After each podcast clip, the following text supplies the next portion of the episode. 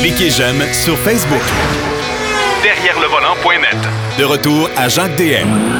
Alors évidemment, je suis en compagnie de Denis Duquet qui va nous parler cette semaine de trois sujets. Il y en a un qui, euh, qui me semble être assez drôle. C'est- On va le garder pour la fin si vous le voulez bien. Mais euh, les deux autres sujets, euh, c'est important. Surtout le premier, les normes européennes de pollution automobile. Euh, les constructeurs vont passer à la caisse. Ah ouais, comment ça? Ils vont passer à la moulinette, mon cher, parce que le, tu sais, euh, les, les Britanniques qui ont voulu sortir de l'Europe, il y a certaines règles qui leur étaient imposées. Ils n'étaient pas d'accord, comme le système métrique. là. Ils n'ont Ouais. pas aimé ça, mettons. Puis là, euh, l'Union européenne a décidé des normes anti-pollution que ça ne doit pas dépasser 95 grammes de CO2 par kilomètre. OK. Ça, en soi, ça a l'air assez anodin, mais il n'y a pas personne, sauf Toyota, qui rencontre cette norme-là. Puis, de 2011 à 2016, ça avait progressé. Euh, euh, ça, en 2002, c'était 180. En 2016, c'était 118 grammes. Puis là, ça avait euh, quand même de 200 à 100 à 118, c'est quand même euh, assez acceptable. Et là, en 2017, ça a monté à 120. Et Ah. ça continue de grimper parce que on aime les gros chars, même en Europe, Ouais. Et les VUS, Ouais. de plus en plus populaires, ils consomment, de- ils consomment plus, donc ils émettent plus de CO2. Oh. Et aussi, un, un effet secondaire par la bande, plusieurs gouvernements se sont livrés une, une lutte au diesel. Ils disaient les, les mini-particules, c'est, c'est pas bon, ça, c'est cancérigène, puis ça pollue. Puis faut dire que les diesels polluent d'une autre façon, là, on rentrera pas là-dedans. Mais vu qu'ils consomment moins en général, ils émettent moins de CO2. Mais vu qu'on a diminué la vente de, de- de voitures à moteur diesel, ça a eu un effet négatif sur les- la consommation, la production de CO2 par véhicule. Bon, Donc, ça, la norme, le- ouais, là, ça veut dire que ces normes-là, actuellement, là, euh, tous les constructeurs, il faut qu'ils suivent. Là. oui, puis en plus, à 95, il- il- la, la pénalité, c'est 95 euros par voiture individuelle. C'est Ok. pas, disons, mettons, Mercedes, ils font un million de voitures, puis c'est un million, c'est par voiture. OK. Ça fait que, parce que c'est 95 euros par gramme. Parce que si vous avez une grosse Mercedes qui consomme, euh, je sais pas, moi là, 16 litres au 100 parce que c'est une voiture de performance, Ouais.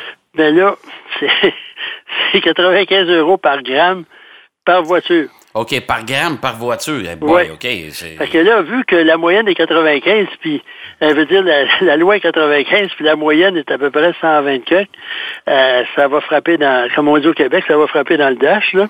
Ben, ça Et veut la dire que quelqu'un, les amateurs là, de classe G là, chez Mercedes, là, là, le camion. Oh, ben là, ils vont pas. Ben, c'est pas eux autres, c'est surtout le constructeur, mais ils vont. Ouais, mais le constructeur va constructeurs refiler la bonne facture. Ben ah ouais. ouais, les autres, ils repassent la facture. T'en veux un gros char, tu veux avoir l'air fin, t'en payes. Ouais. Puis- mais il y en a qui sont tellement.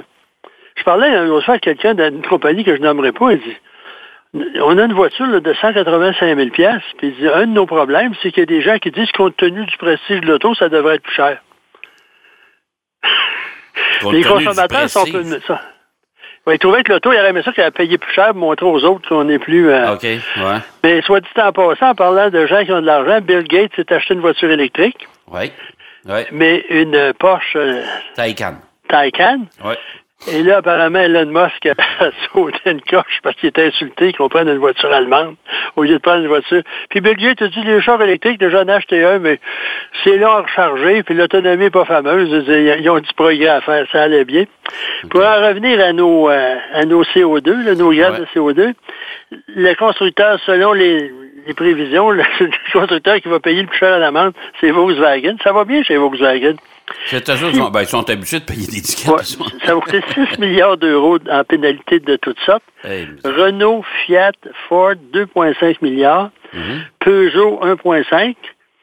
Et seul Toyota réussit à rencontrer les normes parce que les autres, ils ont été clairvoyants avec toutes leurs voitures hybrides qui sont nettement en bas de la norme. Ouais. Fait que la norme imposée, fait que les autres, ils vont s'en sauver. Puis il y en a un autre qui s'en sauve énormément, c'est Tesla. Ben oui. Parce que les autres, c'est zéro open bar. Fait que les autres, ils vendent leur quota à des constructeurs qui veulent le faire. Puis le premier client, ça a été Jeep, Chrysler parce que les autres, euh, ils vendent des voitures, euh, des Jeep en Europe, puis ils vendent aussi d'autres modèles là, dérivés des produits Chrysler en Europe. Puis euh, à ce moment-là, ben, la consommation, la production de CO2 est plus élevée que, Ben, que ça, les normes permet, européennes. ça permet à Tesla d'arrondir ses fins de mois. Dans le fond, c'est Oui, que lui, oui, comme, mais- comme, comme il est vraiment en bas des normes, il, il- ça. il vend des crédits. Oui, c'est c'est vend des crédits. Comme on dirait au Québec, c'est un petit sideline payant. Ben Il ouais, vend crédits. Mais euh, il y a d'autres problèmes, là, euh, Tesla, mais quand même, là, ça, au moins, ça va bien, puis ses actions en bourse sont, sont bonnes. Puis ça, la valeur en bourse, ça vaut ce que ça vaut. Là. Je veux pas être négatif, mais à un moment donné, aux États-Unis, il y avait une compagnie qui s'appelait euh, Petco. La compagnie n'existait pas. Elle était seulement là, une offre initiale à la bourse. oui, Elle valait comme à peu près, je sais pas, moi, 30 milliards oui. puis elle n'a pas fait de profit, il n'y avait même pas un building. Quand ils ont commencé à produire puis à vendre, puis à faire un certain chiffre d'affaires, l'action a dégringolé. OK. C'est contraire à la logique, ça me semble. là. Ben, Mais- oui. oui, peux. Là. Fait que bref, en Europe, ça, il sert la vis, puis d'ici, je pense, 2030, il faut que ça soit zéro. Ouais, puis écoute, de, de- de plus en plus, ils sont en train, comme à Londres, ils veulent bannir les voitures euh, euh, diesel vraiment dans les centres-villes. Oui, Euh, mais déjà, ça coûte cher à Londres. Moi, je vais de Ouais. Moi, j'ai un ami, en tout cas, l'ami d'une cousine là, qui a, il a deux, trois grosses bagnoles, puis il a toutes les étiquettes voulues pour ça. Moi, j'irai jamais conduire dans le centre de Londres. C'est assez stressant, merci. hein. Puis les Britanniques sont d'excellents conducteurs, mais ils conduisent très serré. Ouais. ouais, ouais, ouais. Des fois, là, c'est dur. Ils passent dans le trafic, là, c'est impressionnant. Peu importe, ça leur prend une petite vignette pour aller se chercher un parking pendant une demi-heure. Mais ça va être de plus en plus comme ça. Ouais. On parle Même de- en Allemagne, il y a plusieurs villes où le- les camions, ne sont pas électriques, ils n'ont pas le droit de se présenter. Oui, tout à fait. Puis en Europe, il faut dire que présentement, là, on dit que 2030, c'est zéro là, euh, euh, niveau de pollution. Hybride et électrique confondus, au moment où on se parle, c'est seulement 9% du parc automobile. Oh, Mon Dieu, OK. Ça fait qu'il y a des progrès à faire. Puis hier, j'écoutais euh, l'ancien candidat à la mairie, là, c'est un, oh, avec ma mémoire des noms, là, ça va me revenir. Puis là, il parlait qu'il y avait lu un article publié par Ford, puis transmis dans un autre que, si tu ne sais pas, là, Jacques, en 2050, là, ça va être le paradis sur Terre se promener sur les routes. D'abord, tu conduis plus. Tu n'es plus propriétaire de ta voiture. Ouais. C'est pour ça que les compagnies ont investi à date 245 milliards pour développer des voitures autonomes, électriques ou pas, ils n'en parlent pas. Puis que là, ça va être là. euh, L'idée est bonne, mais la nature humaine étant la nature humaine, j'ai des sérieux doutes Ben. que ça, ça va marcher à 100% Puis en plus, il va y avoir des voitures résiduelles parce que les voitures présentement vendues à voitures à moteur thermique, ils ont la mauvaise habitude maintenant de durer longtemps.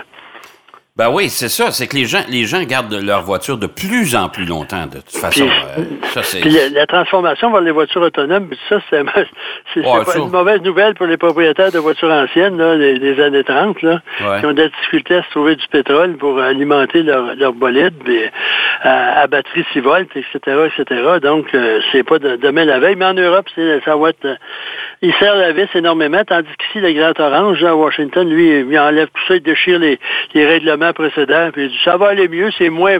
Ça va être moins lourd, pas de... de, de- Ouais. de système anti-pollution. Je pense qu'il ne sait pas encore, même s'il est supposé être le plus brillant de l'univers là, dans, dans l'histoire du monde, que tous les systèmes anti-pollution présentement, c'est pas mécanique, c'est électronique, puis ça prend pas de place, puis c'est pas c'est pas lourd.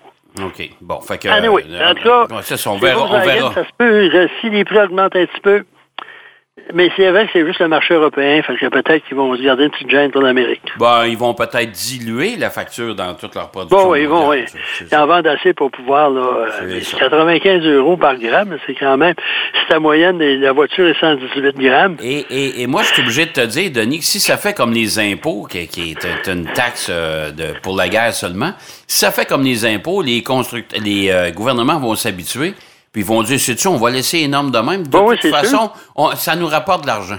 Euh, oui, puis les gens sont habitués maintenant. ils Ben oui, ben oui, ben oui, c'est ça, exactement. Euh, bon, deuxième sujet de la journée. Moi, je me souviens de ça. Toi aussi, tu t'en souviens évidemment. Quand BMW avait lancé son fameux système iDrive, c'est-à-dire avec la fameuse roulette. Je sais pas si C'était en, deux- en 2001 sur la, sur la série 7. Ouais, et je sais pas si tu te souviens, on travaillait avec euh, notre ami Jacques Duval à l'époque.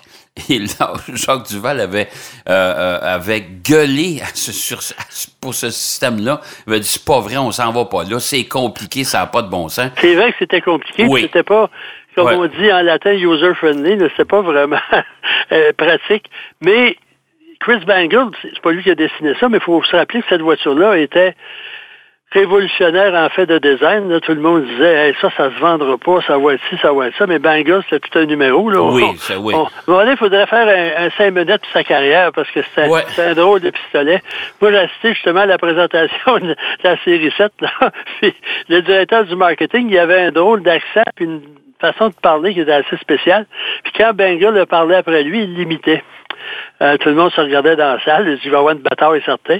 Mais disons que c'est un designer de génie qui a quitté le- l'automobile. Il travaille pour Samsung présentement.